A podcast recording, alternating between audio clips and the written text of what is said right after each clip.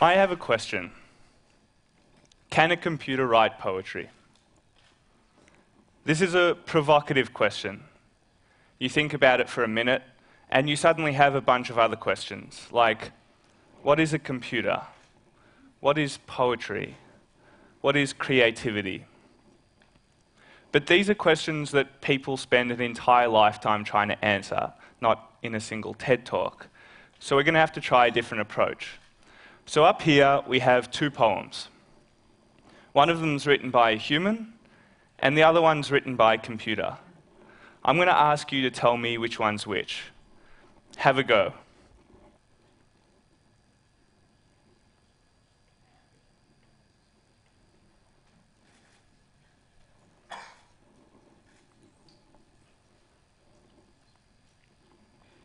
All right, time's up.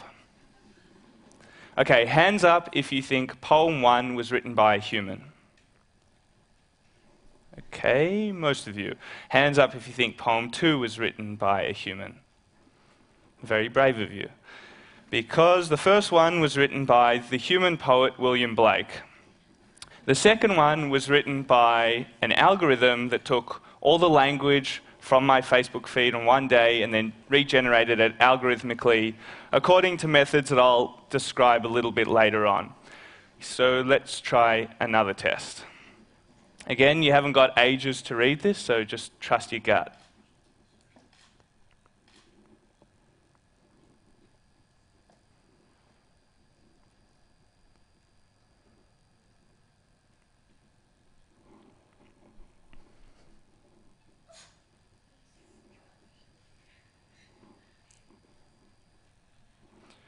All right, time's up.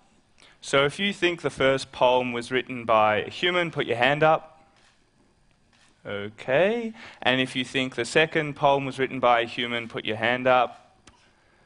Okay, we have more or less a 50 50 split here. It was much harder. The answer is the first poem was generated by an algorithm called Racter that was created back in the 1970s.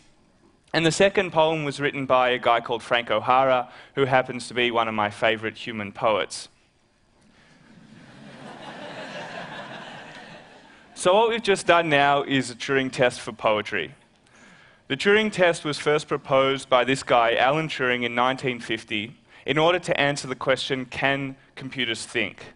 Alan Turing believed that if a computer was able to have a text based conversation with a human with such proficiency, such that the human couldn't tell whether they were talking to a computer or a human, then the computer can be said to have intelligence.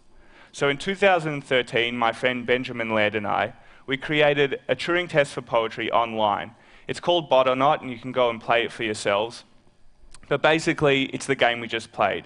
You're presented with a poem, you don't know whether it was written by a human or a computer, and you have to guess. So, thousands and thousands of people have taken this test online, so we have results. And what are the results? Well, Turing said that if a computer could fool a human 30% of the time that it was a human, then it passes the Turing test for intelligence. We have poems on the Bot or Not database that have fooled 65% of human readers into thinking it was written by a human. So I think we have an answer to our question. According to the logic of the Turing test, can a computer write poetry? Well, yes, absolutely it can. But if you're feeling a little bit uncomfortable with this answer, that's okay. If you're having a bunch of gut reactions to it, that's also okay, because this isn't the end of the story. Let's play our third and final test. Again, you're going to have to read and tell me which you think is human.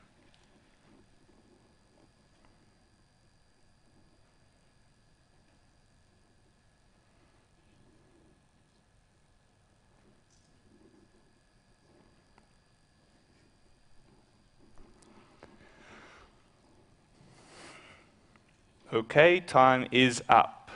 So, hands up if you think poem one was written by a human. Hands up if you think poem two was written by a human. Whoa, that's a lot more people. Okay, so you'll be surprised to find that poem one was written by the very human poet Gertrude Stein, and poem two was generated by an algorithm called RKCP. Now, before we go on, let me describe very quickly and simply how RKCP works.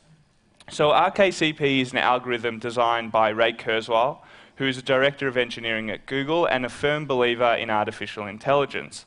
So, you give RKCP a source text, it analyzes the source text in order to find out how it uses language, and then it regenerates language that emulates that first text. So, in the poem we just saw before, poem two, the one that you all thought was human, it was fed a bunch of poems by a poet called Emily Dickinson. It looked at the way she used language, learnt the model, and then it regenerated a model according to that same structure.